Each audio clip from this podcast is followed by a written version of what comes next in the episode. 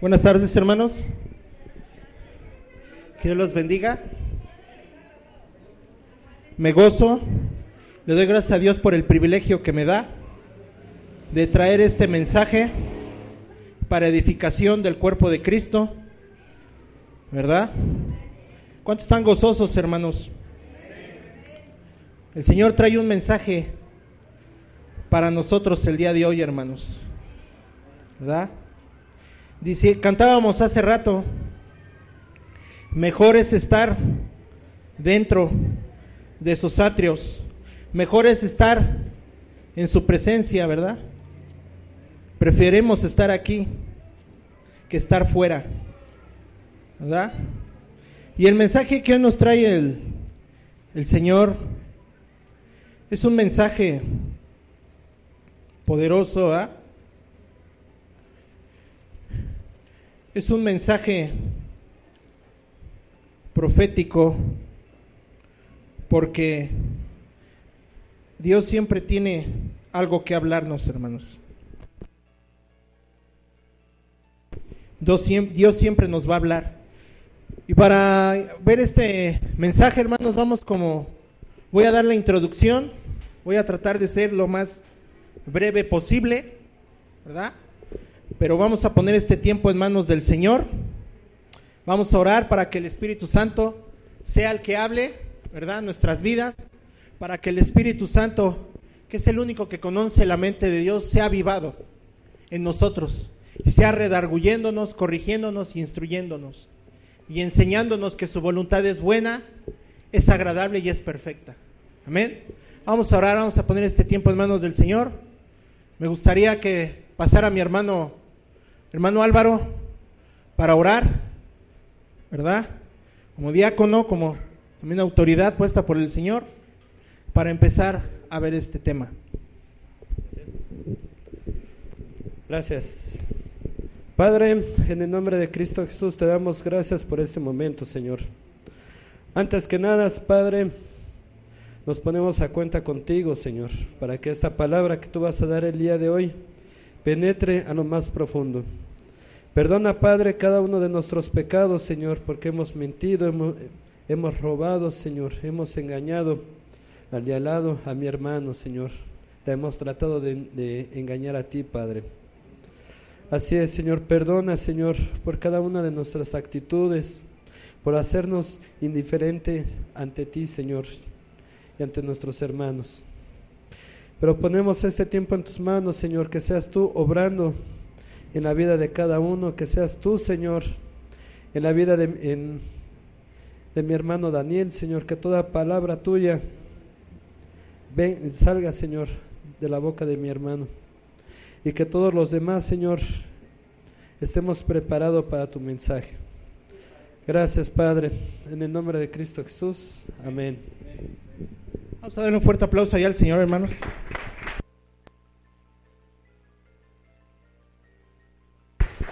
Y, vamos, y para ver este, este tema, vamos a manera de introducción, vamos a la segunda epístola del apóstol Pablo a Timoteo, capítulo 3. Capítulo 3 y vamos a leer del verso 1 hasta el verso 6 hasta el verso 7. ¿Por qué es importante esto, hermanos? Porque el Señor está hablando a través de su palabra, a través de los 66 libros de la palabra de Dios. Y dentro de los 66 libros podemos ver, ¿verdad? Vasos de honra y vasos de deshonra. Es importante entender esto, hermanos, a manera de introducción, porque este es el tiempo en el cual estamos. Este es el tiempo, ¿verdad? En el que el Señor Jesucristo nos está hablando a nosotros como sus hijos. Es un tiempo peligroso. Es un tiempo en el cual el mundo está queriendo a sí mismo, ¿verdad? Desviar el plan de Dios en sus hijos. Por eso tenemos que estar alertas, tenemos que estar atentos, hermanos. Y dice la palabra de Dios allí, ¿ya todos lo tienen hermanos? En el verso 1 dice, también debes saber esto, que en los postreros días vendrán tiempos peligrosos, porque habrá, hombres amadores de sí mismos, ávaros, vanagloriosos, soberbios, blasfemos, desobedientes a los padres, ingratos, impíos, sin afecto natural, implacables, calumniadores, interperantes, crueles, aborrecedores de lo bueno, traidores, impetuosos, infatuos, amadores de los deleites, más que de quién? De Dios, que tendrán apariencia de piedad, pero negarán la eficacia de ella. ¿A estos qué? Evita, porque de estos son los que meten en las casas y llevan cautivas a las mujercillas cargadas de pecados, arrastradas por diversas concupiscencias. Estas siempre están aprendiendo y nunca pueden llegar al conocimiento de qué? De la verdad. ¿Y esto lo estamos viviendo, hermanos? Sí, lo estamos viviendo. El 28 de septiembre de este año se cumplen siete años de la caída del dólar. El 28 de septiembre del año 2008 cayó el dólar 777 punto abajo. Si nosotros vemos y nos ponemos a analizar, es un número profético. Número 777, sabemos que el 7 es la perfección divina pero vemos que 7 y 7 nos da otro número, que es un número 14. El número 14 indica que viene un tiempo en el que Dios va a purificar y va a restaurar su iglesia. Este, e, el Señor está preparando este escenario, hermanos. Estamos viendo, ¿verdad?, que la palabra de Dios nos dice que en los últimos tiempos, ¿verdad? Habrá hombres amadores de sí mismos, ávanos, ávaros, vanagloriosos, soberbios, blasfemos, desobedientes. ¿Y lo estamos viendo? Sí lo estamos viendo, hermanos. Desgraciadamente podemos ver las noticias, ¿verdad? Hay un personaje, un empresario muy famoso de Estados Unidos que se llama Donald Trump. ¿Y este hombre qué está haciendo? Hablando mal de los mexicanos que los mexicanos le han dejado mucho dinero, que no necesita de ellos. Pero dice la palabra de Dios que en cuanto más viene la altivez, más fuerte es la que la caída. Está el escenario preparado para la caída de Estados Unidos. Está un presidente gobernando, el presidente Barack Obama. Y vemos que este presidente no ha hecho nada. Es un presidente que no ha parado la guerra, es un presidente que no ha podido levantar la economía, es un presidente que su, esposa y él suben sus mensajes a Facebook, ¿verdad? No ha hecho nada por esta nación, pero el pueblo ¿cómo está? Bravo. El presidente, ¿ya viste el video de la primera dama? ¿Ya viste? Salió en un reality. No, impresionante ¿eh? la primera dama. ¿Ya viste el video? Sí, salió, ¿verdad? Está haciendo, nos está enseñando a hacer deporte. Vemos que el pueblo está aplaudiendo todo lo que este personaje está haciendo. Por eso es importante entender esto, hermanos. Es importante entender este mensaje para que no nos ceguemos. Cristo está a la puerta, hermanos. Cristo viene y está llamando a través de quién? De su iglesia, a través de los cinco ministerios, ¿a qué? A que volvamos al arrepentimiento. A que no nos dejemos llevar por las cosas del mundo. A que volvamos a amar a Dios sobre todas las cosas. Ese es el mensaje que yo hoy traigo el día de hoy, ¿verdad? El mensaje que traigo el día de hoy se llama el carácter de Cristo. Por eso es importante entender esto. ¿Por qué? Porque si nosotros no tenemos el carácter de Cristo, no vamos a poder salir adelante, hermanos. Vienen tiempos más difíciles. Vienen tiempos, ¿verdad? en donde habrá hombres ávaros, amadores de sí mismos, desobedientes a los padres, ingratos, impíos, hermanos. Y si nosotros no tenemos el carácter de Cristo, no vamos a poder salir adelante. ¿Qué es lo único que va a pasar? Nos vamos a volver religiosos y nos vamos a contaminar, hermanos. El apóstol Pablo dice, todo es lícito, pero no todo qué. Todo es lícito, pero no todo edifica. Tenemos que tener cuidado, hermanos. Tenemos que tener cuidado en estos tiempos, ¿verdad? En los cuales son difíciles. En estos tiempos necesitamos más de, más de Dios, hermanos.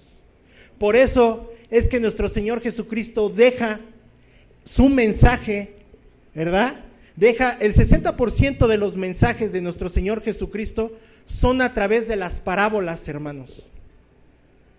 El 60% de sus mensajes. En las parábolas hay mensajes ocultos. Y el 60% de esos mensajes hablan de qué? De la administración. Ahorita es cuando más necesitamos de Dios, porque vienen tiempos difíciles. Necesitamos despedirle dirección, Señor. ¿Cómo vamos a movernos? ¿Qué quieres que hagamos? ¿Cómo quieres que lo hagamos? ¿Por qué? Porque son tiempos difíciles, hermanos. Y solamente con su carácter vamos a salir adelante. Amén. Entonces, el carácter de Cristo, ¿verdad? Lo vamos a ver. Este tema lo vamos a, a sacar de la epístola del apóstol Pablo, ¿verdad? De Primera de Corintios, capítulo 13. Vamos a estar analizando todo el capítulo 13, ¿verdad? Yo sé que a lo mejor ya muchos ya lo saben, ya saben este tema, pero vamos a ver realmente la profundidad de él. ¿De qué está hablando Dios? Y los tres, los tres puntos a tratar son, a través de este mensaje vamos a tratar el primer punto, problemas qué? Doctrinales. Segundo punto, dones espirituales. Y el tercer punto es el amor de quién? el amor de Dios. Y para introducirnos rápidamente, ¿verdad? A este tema, vamos allí a la primera epístola del apóstol Pablo a Corintios, capítulo 1, verso 10 y 11. Primera epístola del apóstol Pablo, capítulo 1, verso 10 y 11. ¿Alguien con voz de trompeta, hermanos, lo puede leer?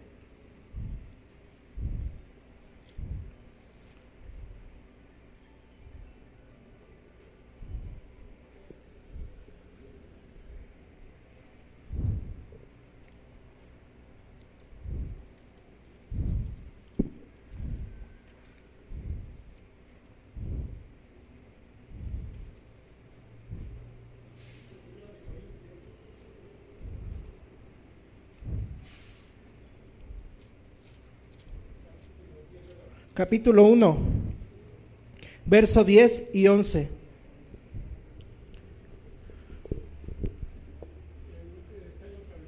Ajá.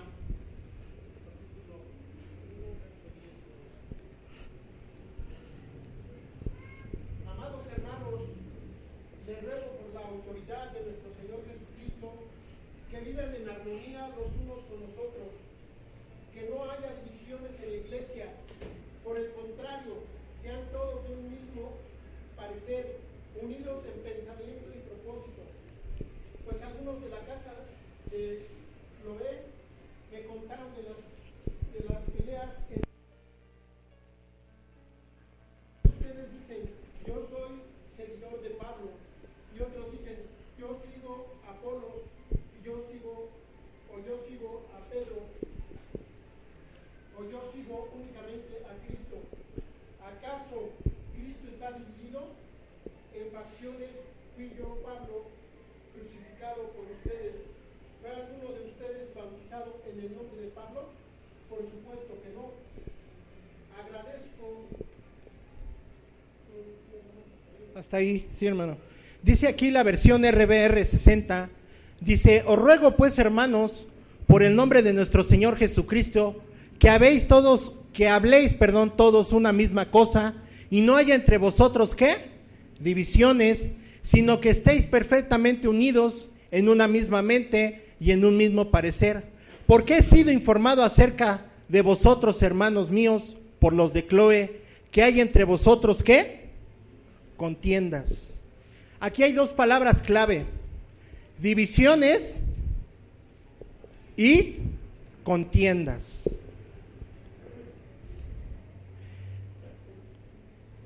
Siguiente punto. Vamos a ver qué significa las divisiones y las contiendas. Según el diccionario RAE de la Real Academia Española, divisiones significa discordia, desunión de los ánimos y opiniones. Contiendas significa lidia, pelea, riña, batalla, disputa, discusión y qué? Y debate. Es muy importante entender esto, hermanos, porque la palabra de Dios dice en primera de Juan 5, 7 que tres son los que dan testimonio. El Padre, el Hijo y quién más? Y los tres. Es muy importante entender esto, hermanos. Vamos ahí a Primera de ahí mismo al capítulo 3. Capítulo 3, verso 1 al 3. Vamos a ver qué, qué más qué siguiente característica tenía esta iglesia. Ahorita ya nos habló que estaba en qué? En divisiones y en contiendas. Vamos a ver la siguiente característica. Estamos viendo el primer punto, la doctrina. ¿Qué doctrina tenía esta iglesia? ¿Quién quiere leer Primera de Corintios capítulo 3, verso 1 al 3?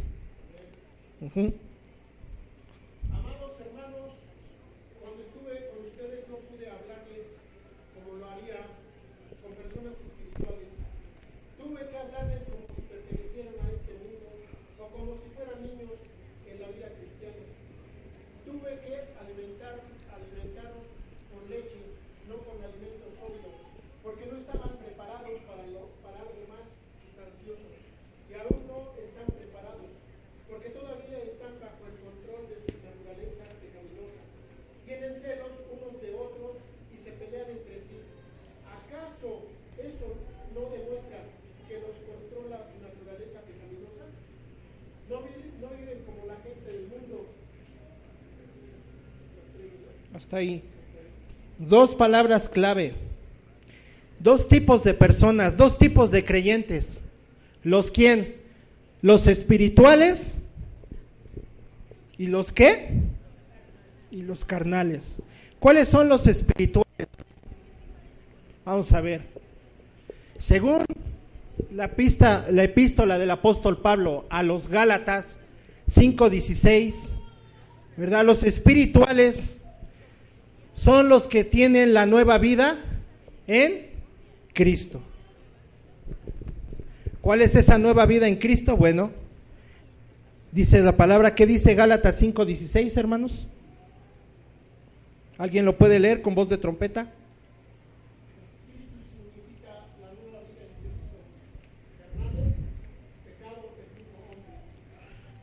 Y Gálatas 5:16, ¿qué dice, hermanos?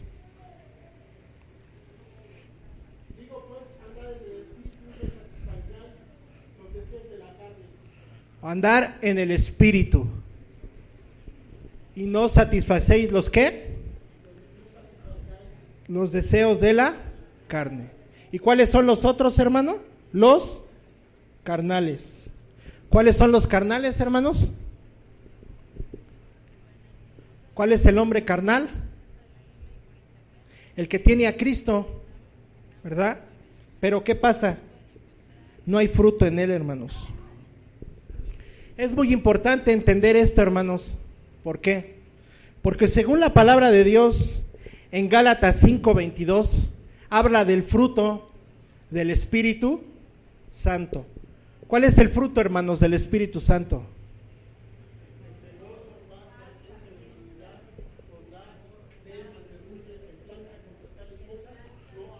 Es muy importante entender esto, hermanos. ¿Quién es la higuera? ¿Y la higuera de qué está encargada? De dar fruto. ¿Dónde vemos esto? Siguiente diapositiva, hermano. Nosotros estamos encargados de dar buen fruto, hermanos. San Marcos 11 y 2 y 14. Capítulo 11 del verso 12 y 14. ¿Quién lo quiere leer, hermanos?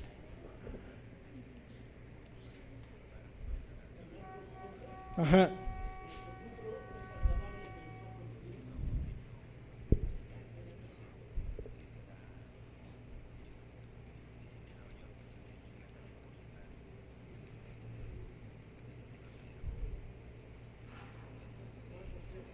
11.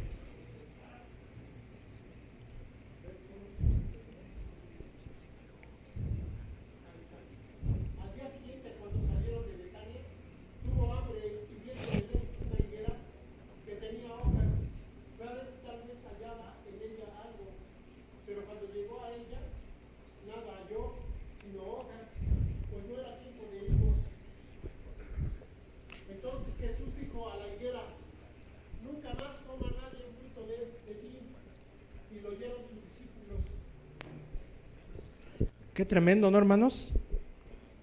Jesús maldijo la higuera. ¿Por qué? Porque la higuera es responsable de tener fruto dulce, sea el tiempo o no sea el tiempo, hermanos. Y es importante entender esto porque esta iglesia, este mensaje de- lo escribe el apóstol Pablo a la iglesia de Corinto en el año 55 después de Cristo. Da este mensaje a esta iglesia. Y era una iglesia grande, era una iglesia que tenía que muchos dones espirituales. Ya vimos la doctrina. Ya vimos que su doctrina estaba basada ¿qué? En las divisiones, en las contiendas, ¿verdad? Ahora vamos a ver los dones espirituales que tenía esta iglesia. Y para verlo, vamos allá al capítulo 13. Al capítulo 13, verso 1 y 3 de Corintios.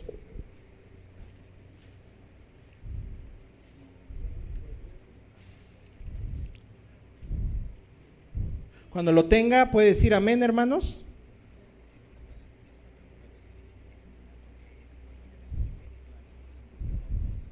Y vamos a leer del, del verso 1 al verso 3 para poder entender más a fondo. Aquí ya viene la, doctrina que tenía, los dones.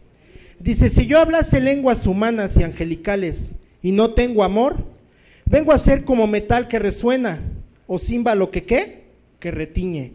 Y si tuviese profecía y entendiese todos los misterios y toda la ciencia y no tuviese toda la fe, de tal manera que trasladase los montes y no tengo amor, nada qué, nada soy. Y si repartiese todos mis bienes para dar de comer a los pobres, y si entregase mi cuerpo para ser quemado, y no tengo amor, de nada qué, de nada me sirve, hermanos. Es importante entender esto, ¿por qué? Porque esta iglesia estaba llena de los dones espirituales. Era una iglesia que tenía el don de profecía, era una iglesia que tenía, ¿verdad?, que hablaban lenguas angelicales, era una iglesia llena de dones del conocimiento de Dios, pero no tenían el carácter de Cristo. Por eso el apóstol Pablo escribe allí en el capítulo 13, ¿verdad? El verso 1 al 3 esto. Dice, sí, tú tienes dones, tienes mucho conocimiento, ¿verdad? Enseñas a los otros, pero no te has enseñado a ti mismo, ¿verdad? Dice la palabra de Dios, ¿tú qué dices? Romanos, creo que es el capítulo 10. ¿Tú qué dices que no se ha de robar? ¿Robas? ¿Tú qué dices que no ha de hurtar? ¿Hurtas? Esta iglesia vemos que tenía el conocimiento, pero le faltaba qué? El amor. ¿A qué tipo de amor se refería? al carácter de Cristo. Y empieza el apóstol Pablo del verso 4 en adelante a describir el carácter de Cristo, a decirle, sí, ustedes tienen este conocimiento, ustedes saben de esto, pero les falta el amor. Y empieza a decir en el verso 4, el amor es sufrido, es benigno, el amor no tiene envidia, el amor no es fantasioso y el amor qué? No se amanece. Y vamos a primer eh, ver el primer punto. Dice, el amor es qué? Sufrido. Esta palabra viene del verbo griego macrotumio y se compone de dos palabras. Macros, que significa largo, y tumos, que quiere decir enojo y ira. En otras palabras, hermanos, vamos a ver la siguiente diapositiva, hermano Milton. En otras palabras, macrotumio significa tardar en enojarse y su opuesto es tener que mal genio. Vemos el primer punto. Segundo punto, es benigno. Esta palabra benigno viene del verbo griego cresteumaní, cresteumaí, perdón, cresteumaí, y significa mostrarse a sí mismo. Crestos, esto significa ser gentil, amable, a pesar de ser confrontado con qué? Con ingratitud. Qué tremendo, ¿no? ¿Cuántos de nosotros, hermanos, cuando a veces nos han insultado, cuando a veces nos han ofendido, cuántos de nosotros hemos correspondido así? ¿Cuántos de nosotros que a veces, a mí me ha pasado, hermanos, que salgo luego a la calle y al cruzar pasa un carro y ya me yo.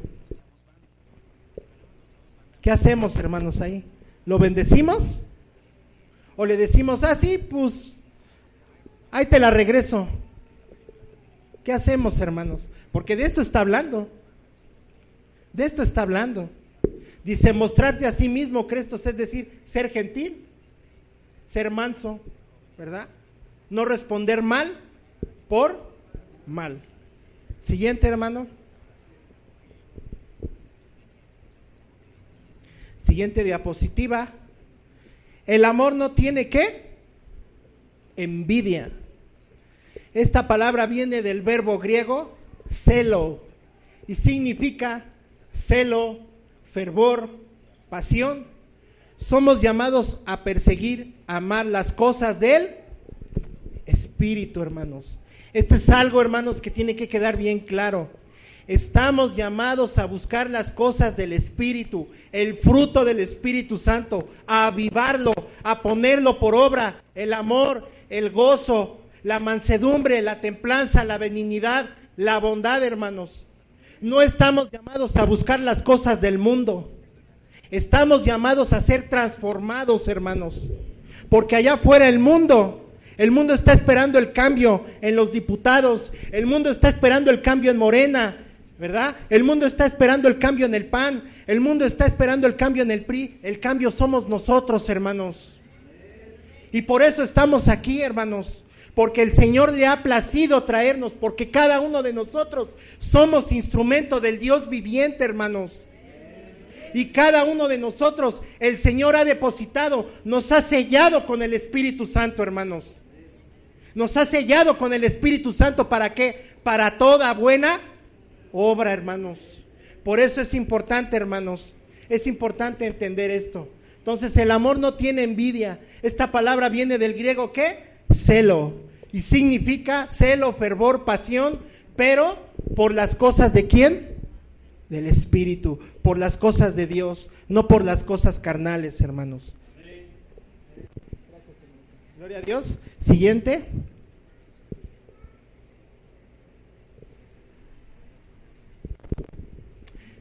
El amor no es que jactancioso.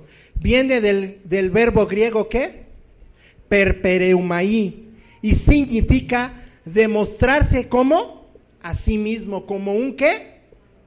O un bravucón. Un ejemplo muy claro.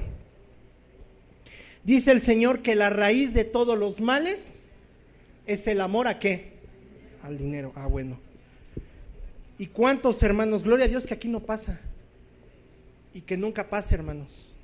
Si yo compro un billete de lotería, ¿para qué lo compro, hermanos? ¿Qué estoy buscando? El hacerme rico. ¿Verdad? Pero ¿qué dice aquí? Demostrarse, o sea, quiero demostrarle a los demás, ¿verdad? Que voy a ser qué? Rico. Que quiero hacerme rico, que quiero tener poder. Pero no es lo mismo, ¿verdad? Si yo salgo a la calle, ¿verdad? Y si alguien llega y me dice, o me encuentra un hermano y me dice, ¿sabe qué, hermano? Mire, compré muchos billetes de lotería. Le voy a dar un cachito, hermano, a ver si nos la sacamos. No es lo mismo, ¿por qué? Porque yo no estoy buscando hacerme rico, hermanos. Y esto es muy importante entenderlo. Esto es muy importante entenderlo porque hoy en día, ¿verdad? Muchas personas ponen negocios porque creen que a los dos, tres meses se van a poner las bolsas o se van a llenar las bolsas de qué? De dinero, hermanos. Y no es así, hermanos. No es así. Lo primero que va a hacer el Señor es que es probarte. El Señor te va a probar. A ver, dices que tus tacos son de canasta. Ah, pues voy a ver cuánto le pones de chile. Y voy a ver cuánto le echas al taco de chicharrón prensado. Voy a ver qué das de papa, voy a ver cómo haces la papa. Voy a ver cómo preparas la papa. ¿Verdad? Si dices que los haces de frijol, voy a ver cómo los das de frijol. El Señor te empieza a probar qué tan honrado eres. Pero ¿qué pasa? que el Señor en ese lapso vas a pasar un tiempo de prueba, pero el Señor te va a estar probando para ver verdaderamente dónde está tu corazón. Si está tu corazón en qué? En fanfarronearte, en hacerte un bravucón, en quererte hacer rápido de dinero. El Señor va a estar probándote, ¿verdad? Y va a estar ahí cada momento. Y van a llegar los clientes y a lo mejor en ese momento no va a estar el dueño. Dices, pues no está el dueño. Los tacos son a 15, pues los voy a meter a 20. ¿Y qué dice el Señor? Ah, te estoy viendo, te estoy viendo todo lo que estás haciendo, te estoy dejando. ¿Por qué? Porque es así el Señor, nomás nos está probando, hermanos. En cambio, si nosotros nos mantenemos honrados, si somos personas, ¿verdad? Que trabajamos, ¿verdad? Honradamente, que nosotros hacemos las cosas delante de Dios bien, ¿qué va a pasar el Señor? Va a llegar el momento en que va a decir, buen siervo fiel, ya pasaste la prueba, ahora viene lo siguiente. Ahora viene tu bendición. ¿Por qué? Porque ya estás preparado.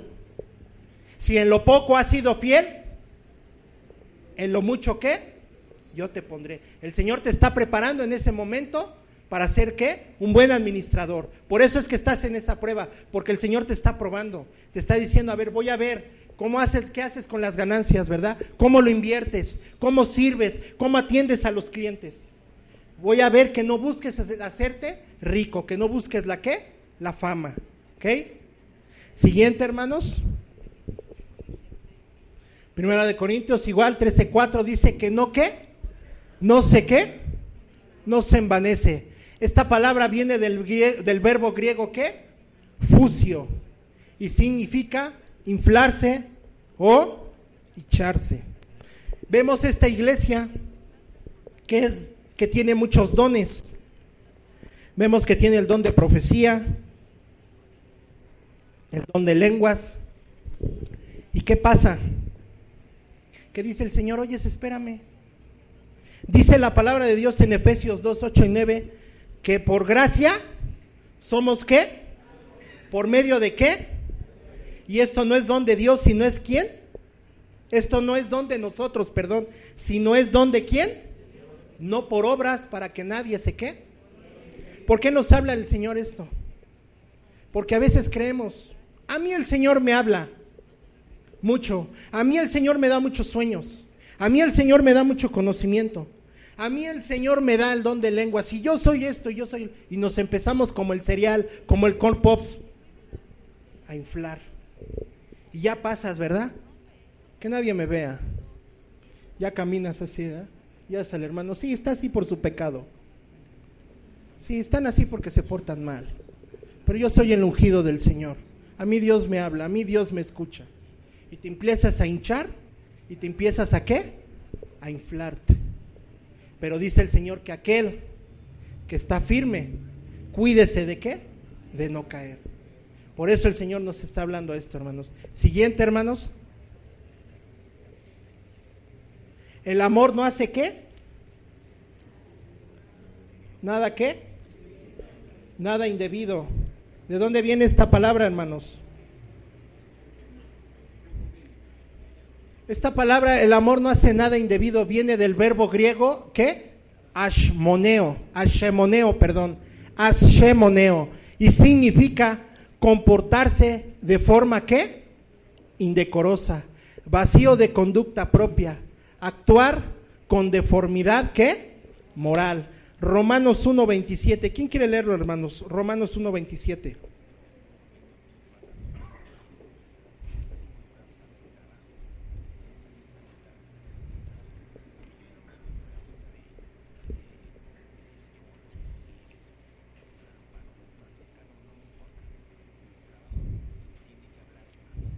¿Alguien lo tiene, hermanos?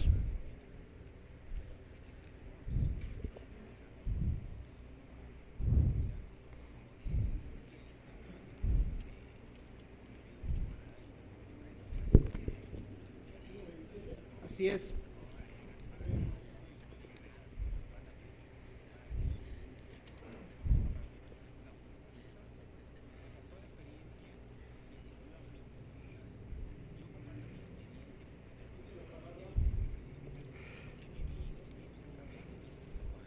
Los hombres, por su parte, en lugar de tener relaciones sexuales normales con la mujer, ardieron en pasiones unos con otros. Los hombres hicieron cosas vergonzosas con otros hombres. Y como consecuencia de ese pecado, sufrieron deterioro de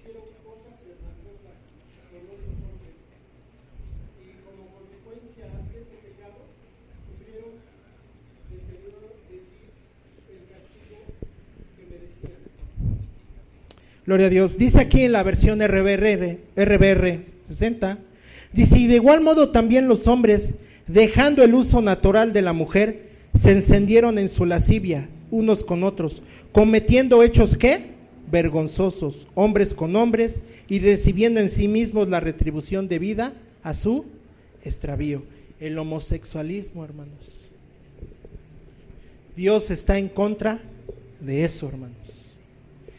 Para Dios, Dios dio dos genes, dos cromosomas, el XX a la mujer y el XY al varón. Dios es sabio desde su creación, hermanos. ¿Por qué es importante entender esto? Porque vemos que ahora nuestro gobierno está, ¿qué, hermanos? Solapando, ¿verdad? Los matrimonios entre hombres con hombres y mujeres con mujeres. Y esta lascivia se está, ¿qué? Encendiendo. Ahora ya vemos que son más, ahora ya vemos hasta iglesias de homosexuales. En Guadalajara hay una muy grande. Y ya andan predicando, Dios es amor. Cristo te ama. Y hasta trae su Biblia con el colorcito. Sí, espérame. Pero la palabra de Dios también dice que no entrarán al reino de los cielos los que se acuestan hombres con hombres y mujeres con mujeres. Por eso es importante entender esto, hermanos. Es importante este, entender esto porque el Señor nos va a utilizar a cada uno de nosotros. Es importante entender esto, ¿por qué? Porque fuimos creados para buenas obras, hermanos. Y no podemos solapar esto. Por eso es necesario orar por nuestros gobernantes. Es necesario estar orando por el presidente. Es necesario estar orando, ¿verdad? Por el jefe de gobierno de aquí del Distrito Federal. Es estar necesario orando por nuestro jefe delegacional. ¿Por qué? Porque vienen de malos hábitos, hermanos. Traen un desorden. Aún su palabra lo dice Génesis 1.2, que la tierra estaba qué? Desordenada y vacía.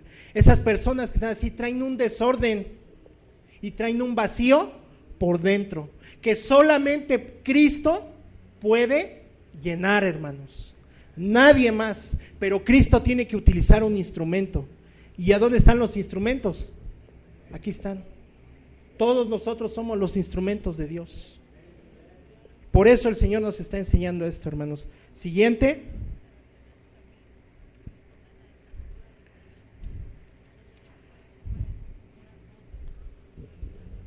Primera de Corintios 13:5 dice, no busca lo suyo. Esta palabra viene del verbo griego eatunu y significa sí mismo. Romanos, epístola del apóstol Pablo a los Romanos, capítulo 15, capítulo 15 del verso 1 al 3.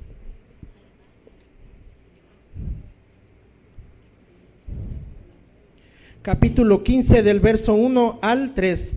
Dice la palabra, así que los que somos fuertes debemos soportar las flaquezas de quién? De los débiles, de los débiles, y no agradarnos a nosotros mismos. Cada uno de nosotros agrade a su prójimo en lo que es bueno para edificación, porque ni aun Cristo se agradó de sí mismo, antes bien, como está escrito, los vituperios de los que vituperaban cayeron sobre mí. Dice Primera de Corintios 10, 24, ninguno busque su propio bien, sino el de quién, el de los demás. Y primeramente debemos de empezar en casa. Primeramente debemos de empezar aquí. Pregúntale a tu hermano que está al lado. Dile, hermano, ¿qué necesidad tienes? Pregúntele, hermano, usted la diferencia. No estamos jugando a la iglesia, hermanos. El Evangelio no es un juego. El Evangelio es poder de Dios, hermano. Pregúntale a su hermano. Olvídese, ahorita no hay nada. Ahorita estamos en el reino. Pregúntele, ¿qué necesidad? ¿Por qué quieres que ore? ¿Ya le dijo? Gloria a Dios. Ahora, empiece a orar, hermano, por su hermano que tiene al lado. Acuérdese de la palabra. Hay viudas. Está mi hermana Marta. La palabra dice que hay que bendecir a las viudas, al huérfano y al extranjero. Está mi hermana Marta como viuda. Está mi hermana Mari como viuda. Empiece a bendecirlos. Empiece a, empiece a fluir, hermano. Deje que el Espíritu Santo fluya. Usted está aquí. Usted ha sido creado para buenas obras. Padre, en esta hora, en el nombre de Cristo Jesús, yo clamo a ti por la vida, Señor, de tu viuda, de la hermana Marta Posas Martínez, Señor. Pongo en tus manos su vida, Señor. Te pido, Señor, por sus necesidades. Te pido por sus cargas. Te pido por sus problemas, Señor. Concédele los anhelos, las peticiones de su corazón, Padre eterno. Señor, que la paz de Dios que sobrepasa todo entendimiento esté en ella desde la coronilla de su cabeza hasta la planta, Señor, de los pies. Fortalécela, llénala de tu perseverancia y llénala, Señor, bendito Dios, Padre eterno, de tu fortaleza, Señor, y de tu Espíritu Santo, que sea siempre dándole la dirección que tú quieres, Padre eterno. Gracias te damos en el nombre de Cristo Jesús. Ahí siga orando, siga orando por su hermano, siga orando.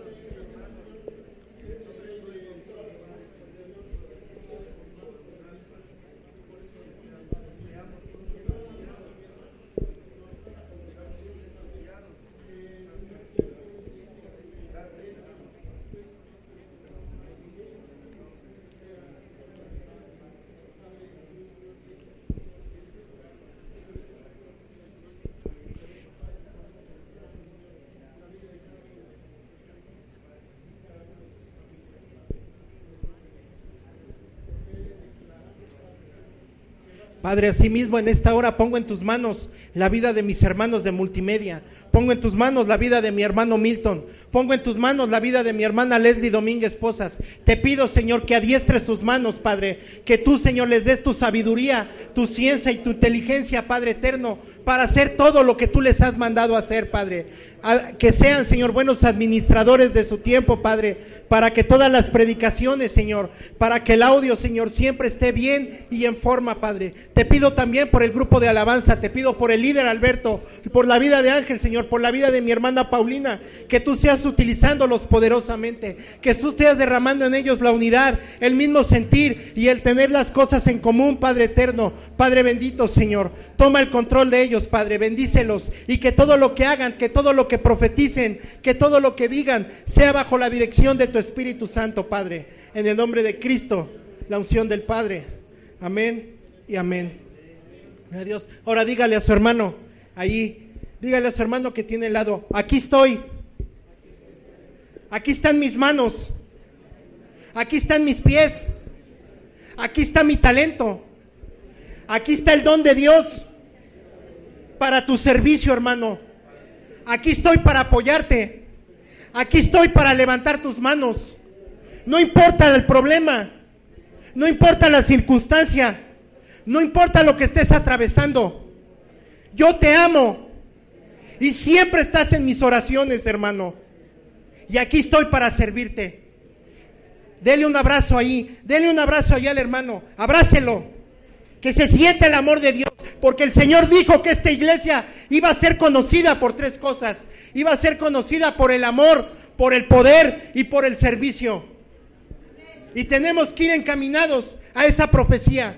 El Señor dijo, consumado es, todo ha sido hecho. Ahora nosotros somos los encargados de seguir ese legado. Dele un fuerte aplauso allá al Señor. Alábele, alábele. Cristo, te damos gracias, Padre. Te damos gracias por lo que estás haciendo, Señor. Gracias, Padre.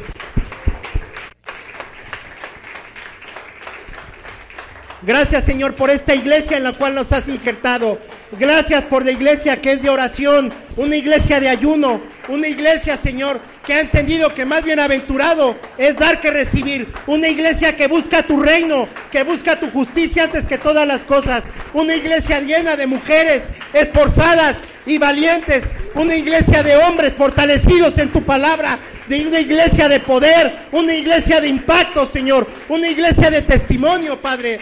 Gracias, Señor. Gracias por habernos injertado aquí, Padre. Gracias, Señor. Gloria a Dios, hermanos. Vamos a ver el siguiente punto, hermanitos. Estamos en el verso 5. Bueno, ya vimos que esta palabra de no busca lo suyo viene del, verbo, del verbo griego eutanú y significa sí mismo.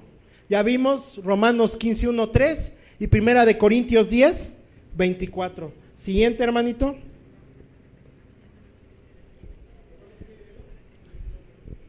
Romanos 10, 24, hermano.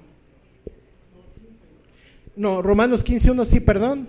Del 1 al 3. Y Primera de Corintios 10, ¿qué? 24. Gloria a Dios. Ahora vamos a ver la siguiente. Dice, no busca lo que, no se irrita, perdón. No se irrita. Viene del verbo griego que, paraxunó, y significa afilarse frotando con algo, incitar, exasperarse, provocación y enojo. No pueden coexistir. ¿Por qué? Porque con Cristo estamos juntamente, mas ya no vivo, mas Cristo vive, y lo que ahora vivo en la carne, del Hijo de Dios, el cual me amó y se entregó a sí mismo por mí. Gloria a Dios. Siguiente, hermanos. No guarda qué? Rencor, del verbo griego logisomaí, y significa no registrar las fallas. El amor rápida y permanentemente olvida lo que, lo malo que le hayan hecho. Nada de que me la hiciste, me la pagas, ¿verdad? Nada de eso, porque ya estamos crucificados con, con Cristo. Tenemos que entender de que, Señor, cuando pase ese pensamiento de que es que el hermano me hizo esto, Señor, yo pongo delante de tu presencia a mi hermano, yo lo bendigo. Y yo soy más pecador que mi hermano. ¿Y, ¿Verdad? Yo he sido más pecador y tú me has levantado, tú me has sacado del polvo, tú has quitado de mí cosas, ¿verdad? De las cuales no te agradaban. Que abunde en nosotros el amor, hermanos, porque el amor nos va a ayudar a olvidar rápidamente, ¿verdad? Lo malo que hemos hecho. Por eso las mujeres nos preguntan a cada rato a los hombres, ¿me amas? ¿Me amas? Ahora no me has dicho que me amas. Sí, amor, te lo dije en la mañana, nomás que no me pusiste esa nación. No, pero yo necesito oírlo. ¿Y qué dice uno? Sí te amo, ¿no? Sí te amo, ¿verdad? Mi puchunguita, mi chaparrita, y venga chepa acá con papi y su besito, ¿verdad? ¿Por qué? Porque así tiene que ser, hermanos. Hay muchas personas que dicen, ay, eso es anticuado. Si usted, ¿verdad? En su casa está con su esposo y su esposo le dice, oye mami, déjese consentir. Oye papi, no es nada de malo, hermano. Eso no es una religiosidad. Eso es algo que sale de dónde? Del corazón. Porque solo Dios lo puede poner. Entonces es importante por eso eso, hermanos, que sobreabunde el amor en nosotros, ¿verdad? Que si nuestro esposo, ¿verdad? Que nuestra esposa, ay, pues sóbame mi pie. Sí, mi amor, ahorita te sobo tus piecitos. A ver, te pongo tu agüita caliente. Nada de que, no, te, me duelen los pies. Ah, pues sóbatelos. Nada de eso, hermanos. ¿Por qué? Porque los dos son una sola carne, ¿verdad? De vez en cuando a las mujeres son muy detallistas, hermanos. Las mujeres son muy detallistas. A ver, ¿cuántos aquí está su pareja? ¿Cuántos matrimonios hay? Dele un beso a su esposa. Abrácela. Abrace a su esposa. Dígale, te amo chiquitita, te amo puchunguita, te amo preciosa, te amo chaparrita. Y los que no, bueno, esperen el tiempo del Señor al ratito, ¿verdad? Ahora sí, honroso es el matrimonio ante Dios al rato llega y ahora sí me aviento el salto del tigre, adelante hermano, no hay ningún problema. Honroso es el matrimonio ante Dios. Dice, no os neguéis el uno al otro. La mujer no tiene potestad sobre su propio cuerpo, sino el marido. Y el marido no tiene potestad sobre su propio cuerpo, sino la mujer. Entonces, al rato, si no está su esposo, pues al rato, ahora sí, papacito, me las vas a pagar, ¿verdad? Y ahora sí, Adelante, gloria a Dios. Vamos a ver el siguiente. Gloria a Dios. Denle un fuerte aplauso allá al Señor, hermanos. Ahora sí me la vas a pagar, pero a besos, le va a decir. ¿Eh? 13.6 dice, no se goza de la injusticia, del griego que, adiquía, y significa injusticia opuesto a la justicia, mas se goza de la verdad Cristo es la verdad.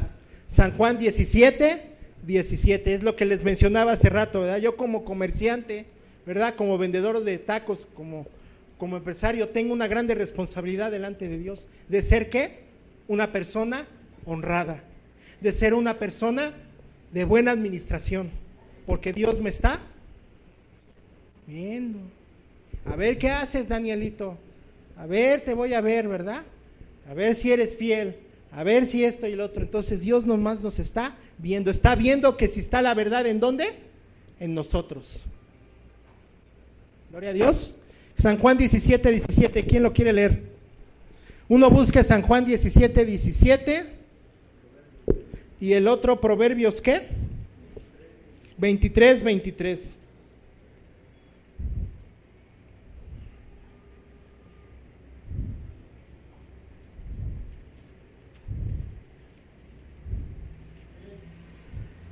¿Sí? ¿Quién lo quiere leer?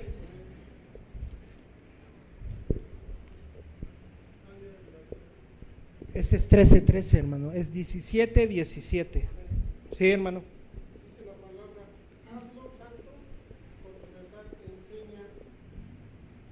¿Santifícalos en qué? ¿Y tu palabra es qué? ¿Verdad? ¿Somos santificados? Sí. Fuimos santificados en la cruz del Calvario. ¿Quién da testimonio de ello? El profeta Isaías hace más de dos mil años dice en Isaías 53 que él fue molido por nuestros pecados, que todas nuestras enfermedades se fueron en la cruz del Calvario y que por sus llagas, la sangre de Cristo somos qué? Santificados, somos lavados. Proverbios 23, 23. Compra la que y no la vendas. La sabiduría, la enseñanza y la... ¿Por qué? Porque cuando tú adquieres la sabiduría, viene la enseñanza y la inteligencia. Y dice la palabra que el principio de la sabiduría es el temor a Jehová. Entonces, cuando nosotros adquirimos sabiduría, tenemos temor de Dios. Tenemos enseñanza, tenemos inteligencia. No voy a robar porque a Dios no le gusta que robe. No voy a transar porque a Dios no le gusta que trance. No voy a decir una grosería, ¿por qué? Porque mi boca es para bendecir. Mi, goza es, mi boca es para glorificar el nombre de quién? De Dios. No me voy a juntar entre albureros porque eso no es de Dios. Me voy a apartar y me voy a santificar. ¿Para quién? Para Dios. ¿Ven? Siguiente, hermanitos.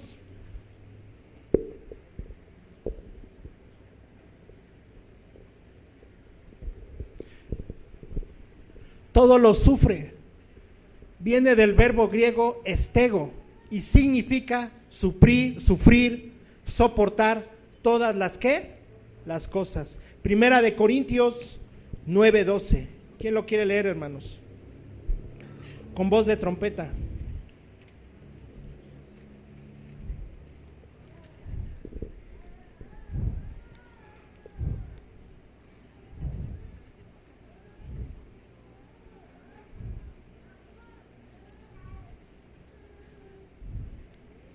Estamos por pruebas, hermanos. Estamos pasando azotes. Estamos en prueba, estamos en desierto. El Señor lo sabe.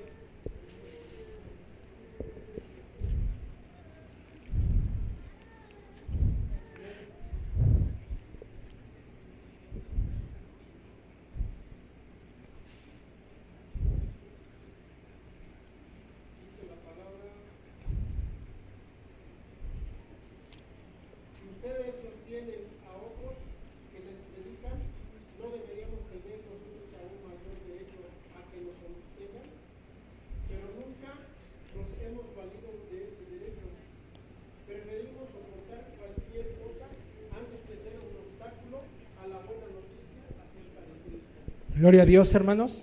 Entonces, ¿estamos en pruebas? Sí. ¿Estamos siendo azotados? Sí, hermanos. Pero es porque qué? Porque el Señor nos va a llevar a un gobierno perfecto. El Señor nos está preparando y nos está equipando para todas las bendiciones que vienen a nuestras vidas, hermanos. Pero es un proceso. No es fácil, hermanos. Pero tenemos que seguir en ese proceso. ¿Por qué? Porque al final la victoria y la gloria postrera será mayor que la primera. ¿Verdad? Muchos, a lo mejor tú puedes ver que tu vecino está prosperando bien económicamente, tiene un carro del año, tiene un buen trabajo, tiene cuentas en el banco y tú puedes verlo y tú te has hecho esa pregunta. Tú te has hecho esa pregunta porque yo alguna vez me la hice. Bueno, ¿y cómo es posible que esta persona que no conoce de Dios pueda ser más próspera que yo, que yo que me esfuerzo, que yo que esto? Y dice el Señor, me contestó duro, pero a él no le he dado lo que a ti te he dado.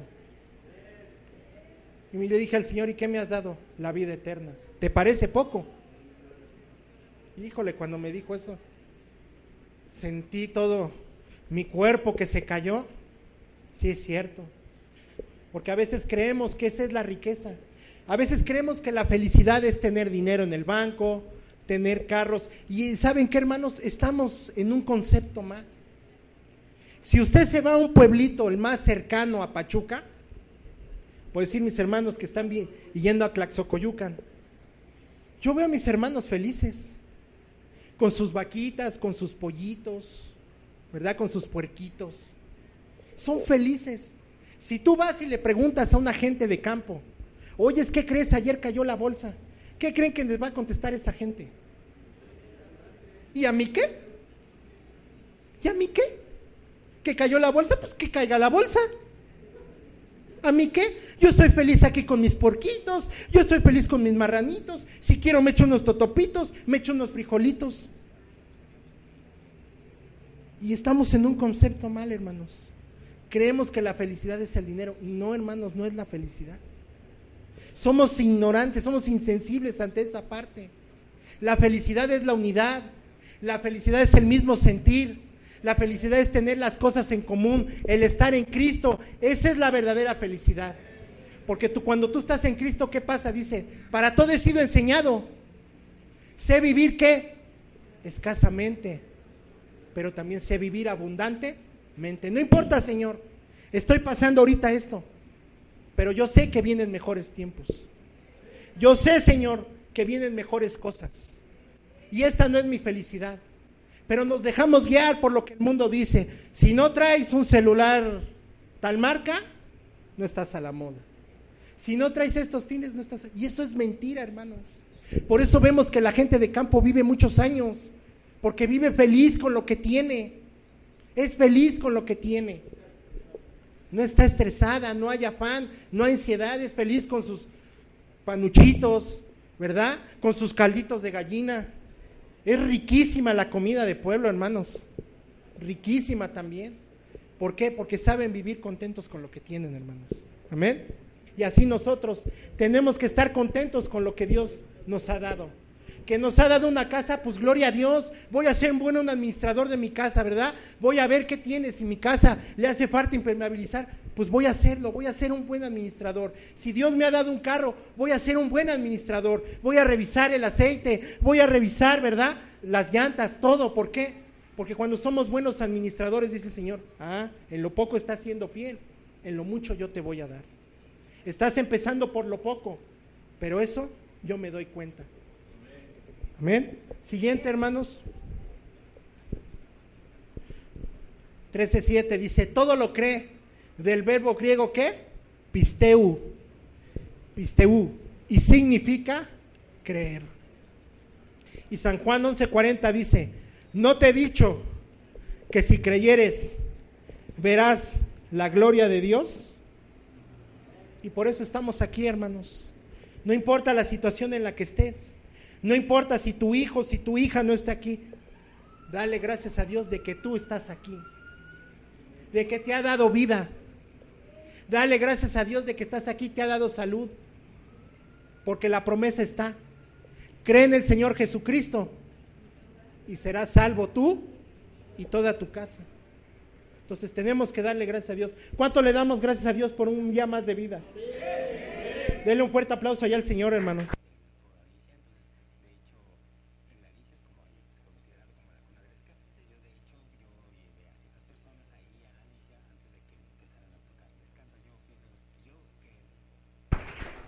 Siguiente, hermanitos.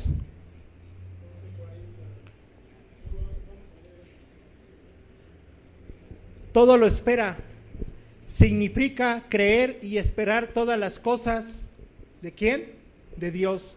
Que Dios ha prometido a su. ¿Qué nos ha prometido Dios? Ya lo acabo de decir. Cree en el Señor Jesucristo y serás salvo tú y toda. Te pondré por qué. Y no por ¿Qué más nos ha prometido el Señor? ¿Qué más nos ha prometido? Que nunca nos va a dejar. Dice, no temas porque yo estoy contigo. No desmayes porque yo soy tu Dios, que te esfuerzo, que siempre te sustentaré con la diestra de mi justicia. No importa. Dice que ni tribulación, ni hambre, ni lo porvenir nos separa del amor de Dios, que aún somos más que, pero tenemos que creerlo, hermanos. Tenemos que creerlo, ¿por qué? Porque somos tripartitas, somos espíritu, somos alma y somos qué? Cuerpo. Entonces, si el espíritu no lo cree, ¿qué lo va a reflejar? El alma. Y el alma que es tu vida. Y si el alma no lo cree, ¿quién lo va a reflejar? Tu cuerpo. Ahí vienes. ¿Cómo está, hermano? Bien en Victoria. ¿Cómo está, hermano? Bien. ¿Gozoso? Sí.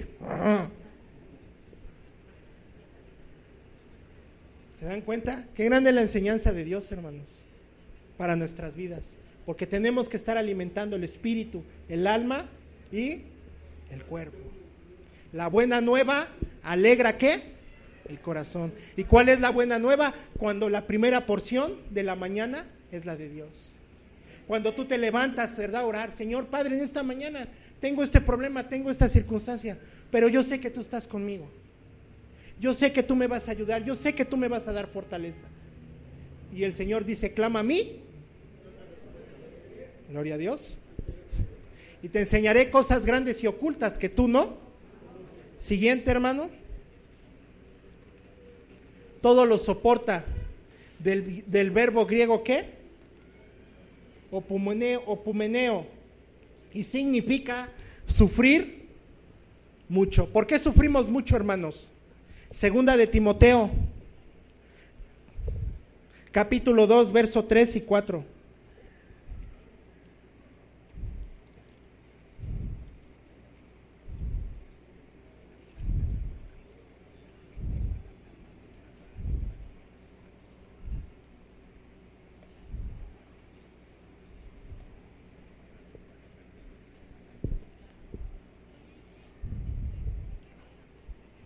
Dice pues, tú pues sufre penalidades como buen soldado de quién? Ninguno que milita se enreda en los negocios de qué? De la vida, a fin de agradar a aquel que lo tomó por. ¿Por qué sufrimos mucho, hermanos? Porque somos soldados de Cristo. Somos ungidos. Tenemos un capitán que se llama ¿cómo? Jesucristo de Nazaret. Y él nos ha dicho que aquel que se hace amigo del mundo es enemigo de quién? Por eso sufrimos, porque el mundo nos quiere seducir, el mundo quiere que volvamos atrás, pero ¿qué dice Cristo? Yo no te traje aquí para volver atrás. Te he traído aquí para qué? Para poseer la tierra, el lugar donde estás, tu familia, para eso, hermanos, y por eso somos tan atacados, por eso somos tan vituperados, por eso somos tan maldecidos. Pero dice el Señor que somos más que vencedores, que somos bienaventurados, bienaventurados aquellos que por mi nombre han sido vituperados. ¿Cuántos dan gloria a Dios, hermanos? Entonces, gloria a Dios por lo que está haciendo, hermanos. ¿Por qué la importancia de esto, hermanos? Siguiente, hermanito. Siguiente. Porque vemos dos personajes. La higuera religiosa y sin frutos de Corintios o el carácter de Cristo. La iglesia siervos de Cristo, que el Señor dijo que iba a ser conocida por el amor, por el poder y por el servicio, hermanos. Esto ya no depende de Dios, esto depende de nosotros, hermanos porque el Señor nos ha injertado aquí. Somos nación santa, pueblo adquirido por Dios, sacerdotes, hermanos. Y Él nos ha elegido. ¿Para qué? Para manifestar su gloria y su poder. Pero no quiere que nos hagamos religiosos. No quiere que entre nosotros haya divisiones. No quiere que haya contiendas. Que el carácter de Cristo esté en nosotros. ¿Para qué? Todo pámpano, ¿verdad? Que es limpiado. ¿Para qué es limpiado el pámpano? Para llevar más fruto, hermanos. Estamos siendo limpiados por Dios para llevar más fruto, hermanos. Pero no quiere que nos volvamos religiosos. No quiere que nos hagamos amigos del mundo. Gloria a Dios. Vamos a orar, hermanos. Vamos a orar en esta hora.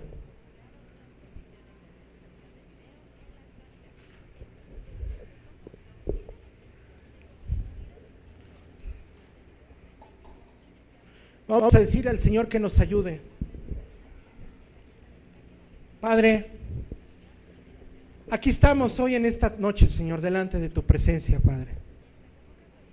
Nos has hablado, Señor, bendito Dios, de que el carácter de Cristo es el único, Señor, que nos puede ayudar a salir adelante. Nos has hablado del fruto, Señor, del amor, del gozo, de la paciencia, de la mansedumbre, de la templanza. Tu palabra dice que contra tales cosas no hay ley, Señor. Padre, a ti clamamos en esta hora, bendito Dios.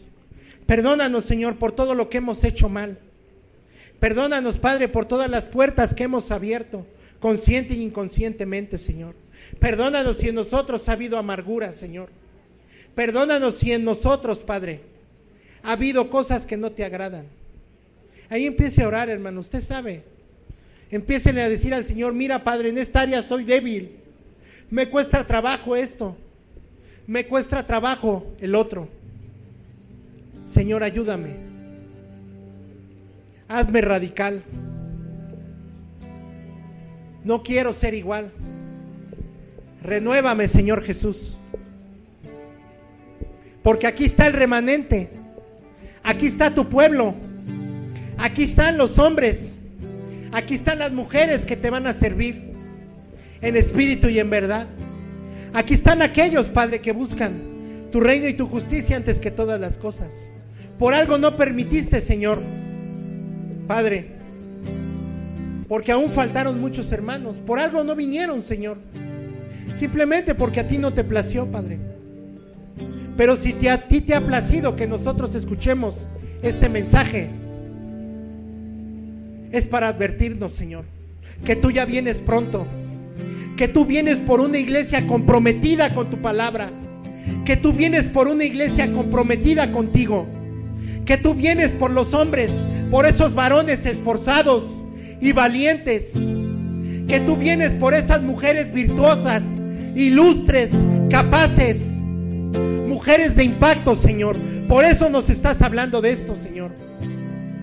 Por eso nos estás diciendo que no nos dejemos llevar, Padre, por cosas que no vienen de ti. Que no nos dejemos llevar, Señor, por todo aquello en lo cual, Señor, nos ha lastimado. En esta hora, Señor, renunciamos, Padre. Renunciamos, Señor, por el poder de tu palabra. A toda maldición, Señor, de la tercera y cuarta generación.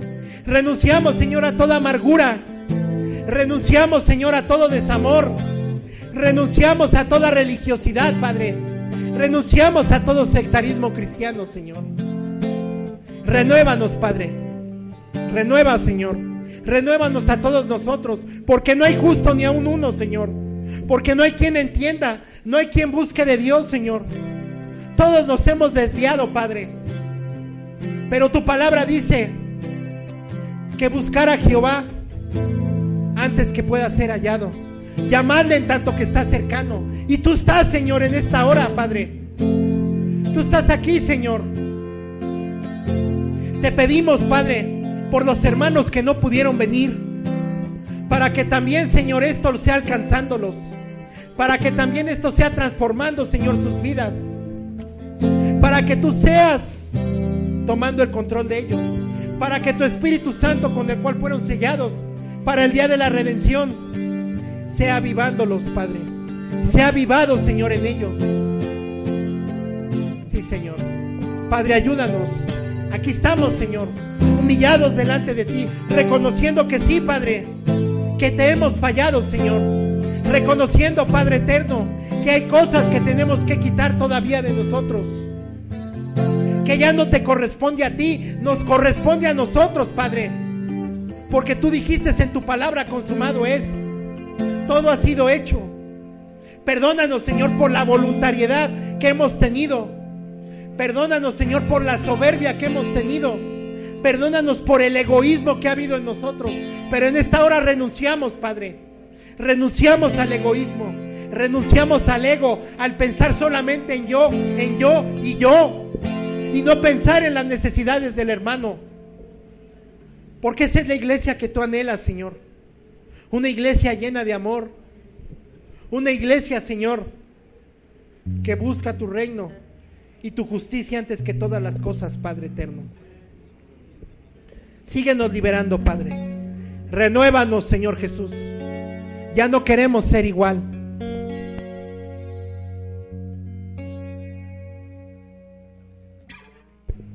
Renuévanos, Señor. Ahí empieza a hablar. Este momento es entre tú y Dios, hermano. No hay nadie más. Solo están tú y Dios. No hay nadie más. Nadie más hay.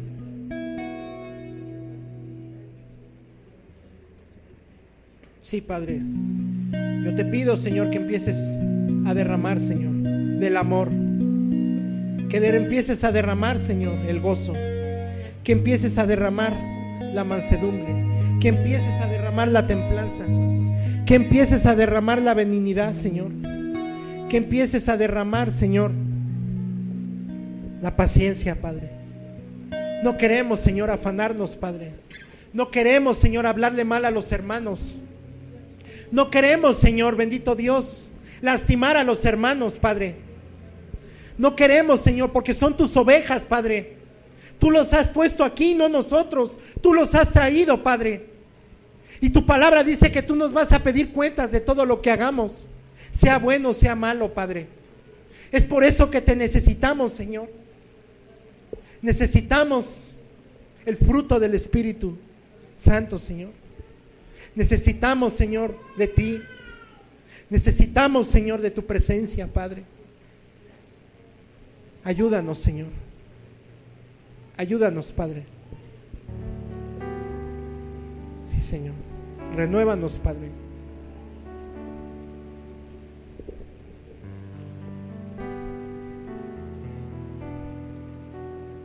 Sí, Señor. Sí, Padre. Renuévanos, Señor Jesús. Renuévanos, Padre. Ya no queremos seguir con lo mismo. Ya no queremos seguir viviendo, Señor, una doble vida. Ya no queremos seguir siendo cristianos aquí los días miércoles y los domingos y entre semanas seguir religiosos. Ya no queremos que nuestra boca solamente esté hablando, Señor, cosas que no son de ti.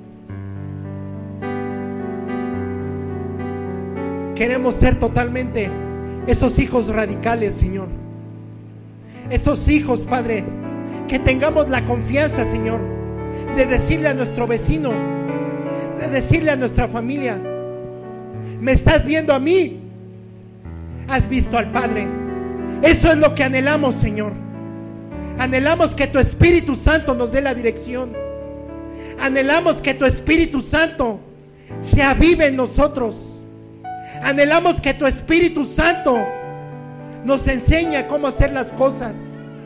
Anhelamos que tu Espíritu Santo nos diga cómo edificar, cómo consolidar, cómo planificar.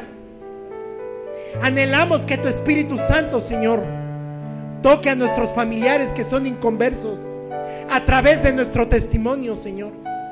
Eso es lo que anhelamos, Padre. Por eso hoy estamos aquí, Señor. Por eso hoy está aquí tu iglesia, Padre. Eso es lo que anhelamos, Padre. Señor. Transfórmanos, Padre. Renuévanos, Señor Jesús.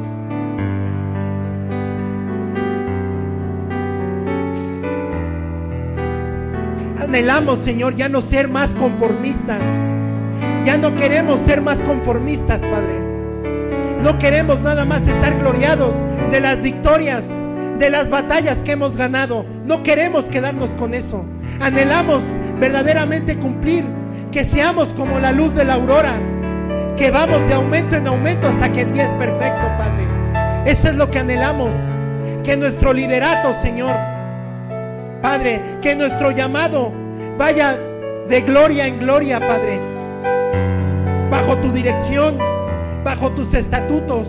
Anhelamos amarte a ti, Señor, sobre todas las cosas. Anhelamos ya no poner pretextos, Padre. Ya no queremos más pretextos. De decir primero yo y luego tú. No, Señor. Primero tú, antes que todas las cosas, Padre. Primero mi servicio. Primero mi llamado. Primero la obra.